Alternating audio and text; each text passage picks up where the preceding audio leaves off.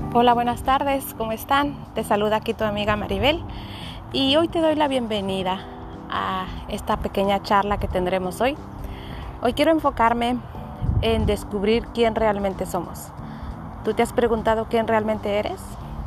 ¿Te das cuenta que nosotros damos una imagen afuera en el exterior, pero en realidad somos algo más que eso? Si quieres saber quién realmente eres, cómo está tu corazón, Pregúntate, ¿quién es la persona que está en silencio, en privado, cuando nadie te mira? ¿Quién eres?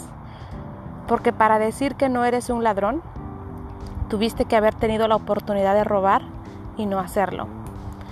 Tuviste que tener la oportunidad de hacer algo indebido y no hacerlo.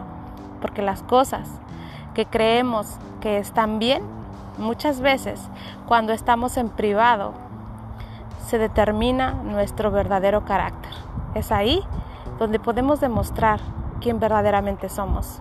Porque jamás diremos que estamos viendo pornografía, que estamos viendo algo indebido para nuestros ojos.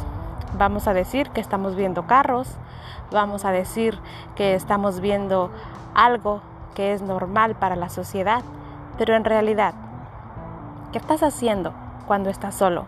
¿Qué pensamientos llegan a tu mente? ¿Qué cosas desea tu corazón? ¿Te has preguntado? Eso es lo que realmente somos.